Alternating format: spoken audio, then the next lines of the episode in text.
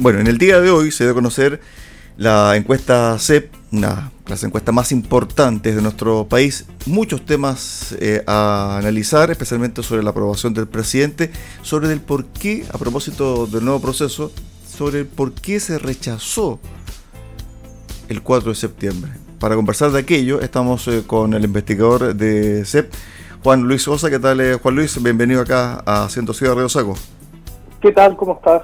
Mucho gusto, muchas gracias por la invitación. Gracias por la espera, estaba hablando justo el presidente del Senado, así es que esto va viento en popa, por lo menos el Senado pasó bien. Vámonos con la encuesta CEP. Bueno, lo del presidente, evidentemente que es preocupante.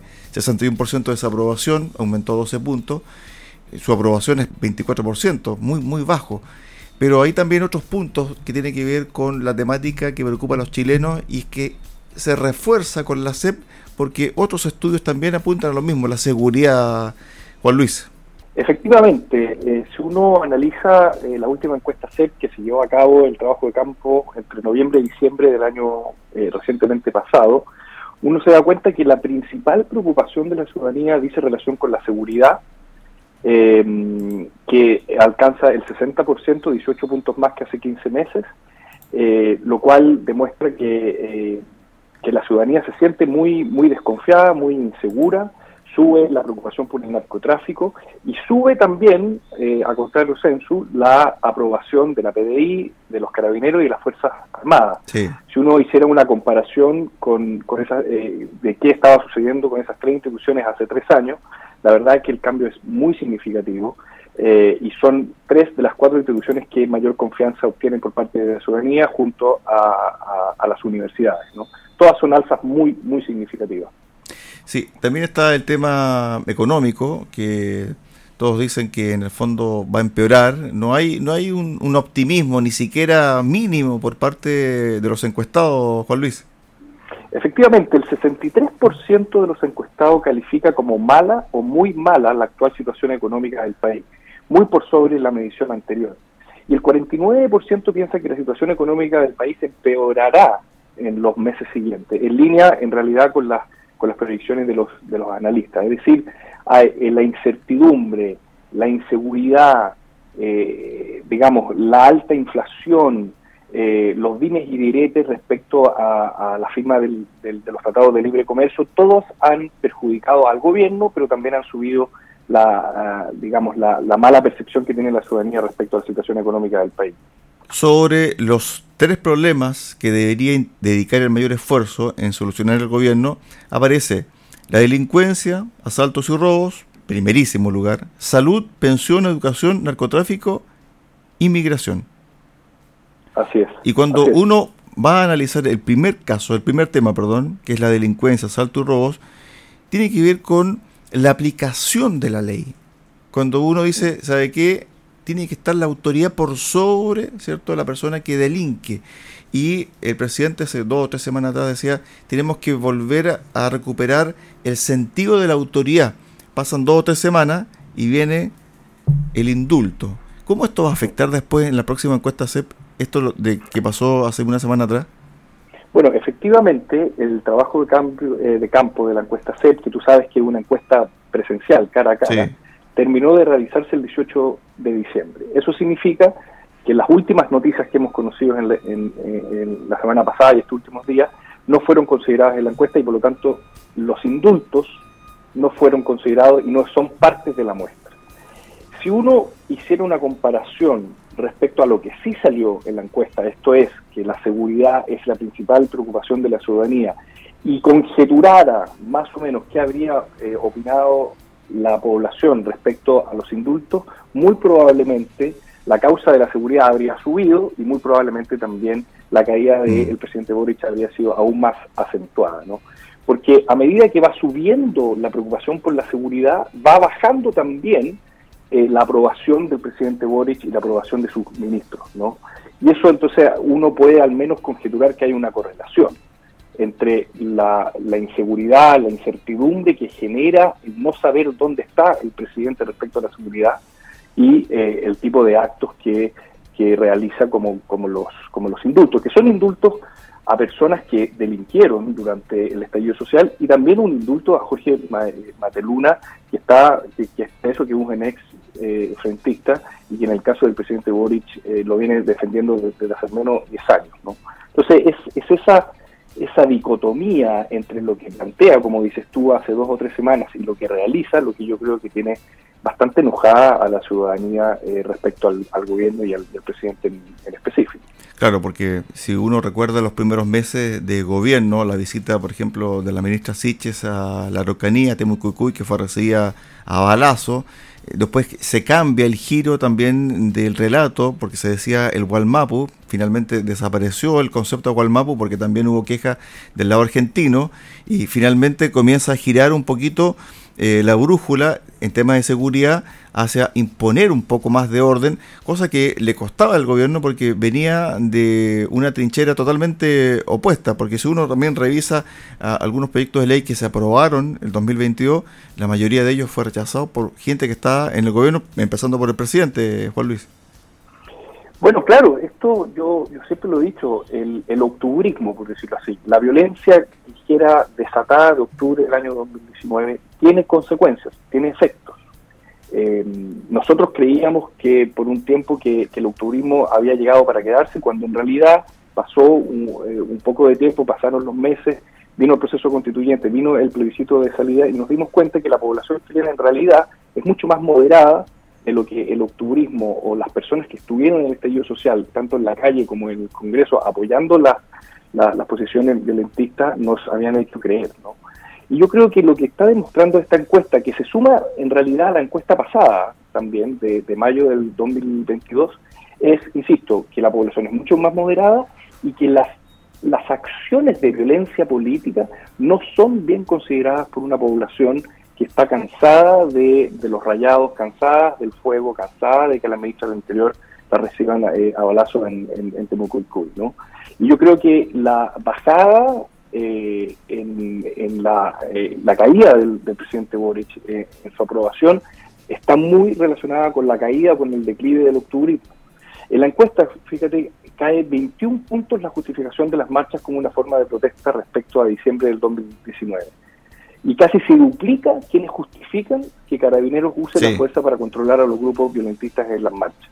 Es decir, es un mundo, es un Chile mucho más parecido, el que arroja esta encuesta, mucho más parecido al Chile del 2018, por decirlo así, que al Chile del 2019. Es decir, eso, me lleva, eso me lleva a concluir, perdona, eso me lleva a concluir que el estallido social fue más bien una anomalía dentro de un contexto de un proceso político mucho más complejo que simplemente los buenos y los malos, como nos hicieron creer los, los. Así es. Sobre ese mismo punto, al parecer, las bases portalianas siguen fuertes, ¿o no?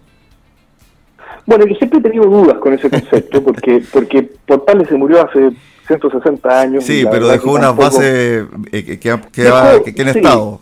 Sí, sí, dejó, dejó bases que están presentes en algunas de sus cartas. Yo creo más bien que lo que está imperando es la cordura, es la moderación y es la valoración por el Estado de Derecho.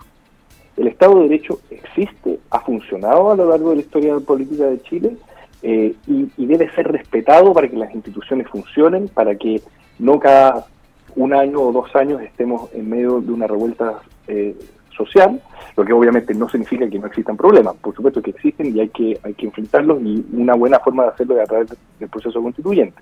Pero me parece que es más una anomalía eh, la idea de que la violencia política debe imperar por sobre el Estado de Derecho.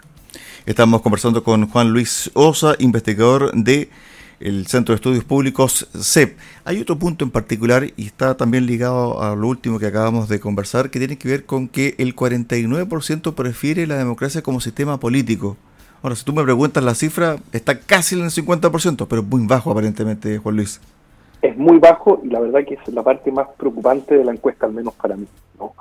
Em, efectivamente, la mitad de la población pareciera estar satisfecha con la democracia y la otra mitad estuviera, eh, estuviera dispuesta a aceptar algún tipo de autoritarismo. ¿no? Y eso es muy, muy preocupante, no solo para el sistema democrático representativo, sino también para nuestra convivencia. ¿no?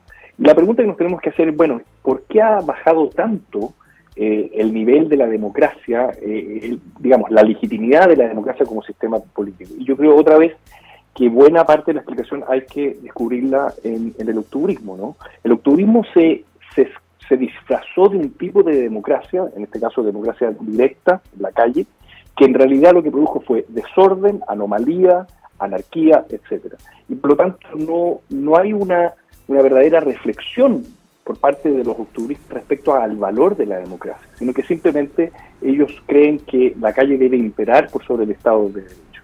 Y eso me parece una concepción muy pobre de la democracia y que pone trabas muy serias al sistema representativo que es el que hemos tenido a lo largo de toda nuestra historia política. ¿no? ¿Quiere, decir eso que, ¿Quiere decir eso que los partidos políticos o el Congreso lo están haciendo bien? No, no necesariamente, pero no quiere decir tampoco que tengamos que deshacernos de ello.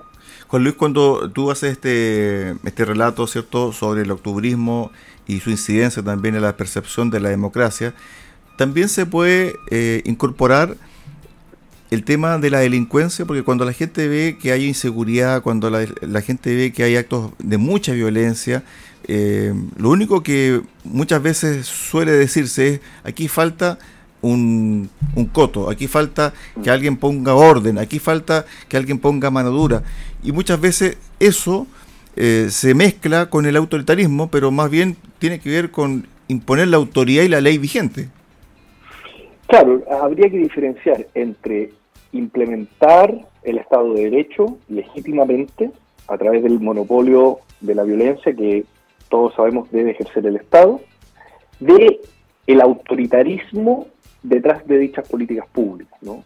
Y lo que yo me temo es que la crisis de la democrática que estamos viviendo derive en un autoritarismo eh, desatado, en un líder populista que supuestamente nos garantice orden y seguridad a costa de nuestras libertades individuales.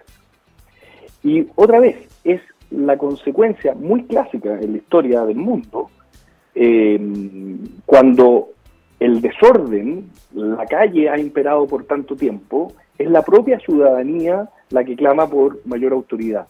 Y el problema que eso ocurre es que esa autoridad puede derivar en autoritarismo. ¿no? Yo creo que es el momento que el gobierno se ponga los pantalones, que el Congreso se ponga los, pantalones y que a través del derecho, del Estado de Derecho nos garantice a nosotros la ciudadanía un nuevo nivel de seguridad apto a las democracias del siglo XXI. Claro, De otra forma, es muy probable que surja un líder populista, un líder autoritario, y ahí sí que la democracia se va a ir al diablo. Claro, porque cuando estábamos en pleno proceso del estallido, ¿cierto? Y la violencia eh, estaba por todas partes del país. Estaba esta discusión entre cómo tiene que operar el Estado. Si es que un poco contenía o estaba por sobre cierto esa violencia. Y ahí estaba el tema de la libertad cierto eh, a la marcha que esto es una desobediencia civil etcétera etcétera. Por lo tanto se le fue quitando y se le fue minando un poco el sentido y la, y la autoridad a las policías y también a las fuerzas armadas que finalmente eh, lo único que querían era devolverse a sus cuarteles porque no tenían ningún tipo de eh, de derecho, ¿cierto?, en medio de toda esta vorágine de violencia. Por lo tanto, cuando se habla de autoritarismo, eh, también está este tema de cómo darle un sentido de autoridad real en plena democracia a carabineros, a la PDI, por ejemplo. Claro, e-, es la PDI, carabineros, las Fuerzas Armadas son instituciones del Estado y son ellas las encargadas de mantener el orden, ¿sí? ¿Quiere decir eso que las marchas deben ser, deben quedar proscritas en la futura constitución? No, por supuesto que no, porque los ciudadanos se, tienen que tener el derecho a manifestarse. Pero otra cosa muy distinta es que vivamos constantemente en marchas o que la voz de la calle se escuche más que la voz de la institucionalidad. Es, es un equilibrio muy precario el que deben defender las democracias representativas, pero sin ese equilibrio, sin, digamos, el respeto a las instituciones de fuerza y orden, y sin el respeto a las libertades individuales, la democracia no puede existir en el largo plazo. Entonces, así como yo creo que no podemos vivir constantemente en marchas, tampoco podemos esperar que un líder populista nos va a solucionar todos nuestros problemas porque nuestras libertades se van a ver muy perjudicadas. Y ahí es donde los demócratas, los que creen realmente en el régimen representativo, deben alzar la voz. Es ahora o nunca, en realidad. Más aún ahora que como tú contabas al principio nos estamos encaminando a un nuevo proceso constituyente. Sí, y a raíz de aquello también se hizo la siguiente consulta en esta encuesta CEP. ¿Cuál es para usted la razón más importante por la que votó rechazo en el plebiscito y cuál sería la segunda más importante? La primerísima respuesta tiene que ver con la forma en que trabajaron las y los constituyentes, la segunda, porque iban a generar división entre los chilenos, porque iba a afectar la economía por la organización del Estado, sistema político, Estado y regional, porque no se necesita una nueva constitución y también por el concepto de la plurinacionalidad. Es decir, la primera tiene que ver, aquí mi pregunta es, ¿tiene que ver con la forma de trabajar, con todos estos escándalos que, que vimos, o fue por, por el texto? Aparentemente no, no, no fue por el texto, sino que por la forma. Lo que pasa es que aquí yo juntaría las respuestas, ¿no? Si te quedas únicamente con la primera respuesta, y única, si, si, acaso esta fuera única, claro, uno debería concluir que se debió al trabajo de las y los constituyentes. Pero si tú sumas desde la segunda a la quinta o sexta, te vas a dar cuenta la importancia que la ciudadanía le asignó al texto. No le pareció un texto bueno, no le pareció un texto que uniera a los chilenos, no consideró que la plurinacionalidad fuera una buena idea, ¿no? Y eso remite inmediatamente a la idea de, bueno, entonces, ¿es o no necesario un proceso constituyente? Si tú tomas en consideración las razones que tuvieron los chilenos para votar a prueba, más las razones que tuvieron los chilenos para votar rechazo, vas a llegar a la conclusión de que el proceso constituyente aún sigue vigente, porque los derechos sociales, por ejemplo, son prioridad para aquellos que votaron a prueba y no parecen haber sido prioridad para aquellos que votaron rechazo. ¿Se fija? Y son los derechos sociales los que se garantizan en una constitución, o los que se empiezan a garantizar en una constitución. Entonces, si tú me preguntas a mí, yo creo que el proceso constituyente sigue vigente y la encuesta así lo demuestra. Bueno, también hay que sumar eh, sobre los temas que más preocupan o que deberían darle mayor esfuerzo al gobierno y de los cinco temas eh, principales hay tres que se repiten incluso en el borrador que fue rechazado, salud, pensión y educación. Claro, exactamente, exactamente. Siguen ahí, eh, digamos, en vilo, ¿no? En un limbo, no se han resuelto esos problemas. Obviamente no se van a resolver automáticamente en la nueva constitución, pero es allí, en el marco constitucional, donde se tienen que empezar a establecer las bases de la solución que debemos diseñar para las pensiones, para la educación, para la salud. A ver, ¿cuál de estas frases describe mejor su opinión sobre esta lista de figuras eh, políticas? Y aparece Evelyn Matei, primer lugar, Germán Codina, Mario Marcel, Claudio Rego, y Carolina Toa como las principales figuras. Pero Evelyn Matei, como que se está armando algo, uno tiene esa sensación para la próxima elección presidencial. Mira, usted, tú, tú, tú sabes muy bien que 15 días en política es, un mundo, es una vida, ¿no? Eh, ahora, uno sí podría concluir que en el caso de Evelyn Matei hay una, una cierta, digamos, concordancia a lo largo del tiempo. ¿no? La ciudadanía la considera una autoridad eh, respetada, respetable, eh, tiene una muy buena eh, evaluación positiva, una evaluación negativa relativamente baja, es alcaldesa, por lo tanto no está en el Congreso, no está en la disputa diaria que, que, los partidos políticos nos tienen acostumbrados, y por lo tanto efectivamente yo diría que Evelyn Matei es una, es una figura sumamente relevante para la centro derecha. Pero yo no me atrevería a concluir de ello, o de esta muestra al menos, que tenemos una candidata a la presidencia, ¿no? Eh, porque quedan tres años para eso. Eh, y yo creo que el proceso constituyente que se avecina, las elecciones municipales del año 2024 van a ser probablemente mucho más eh, relevantes a la hora de elegir a una, a una candidata o un candidato, ya sea de izquierda o de derecha. Finalmente, un cariñito para nosotros, la gente de radio, porque salimos bien parados en la encuesta CB. Muy Así es. Estamos dentro de las instituciones que tienen más confianza en la ciudadanía, Juan Luis.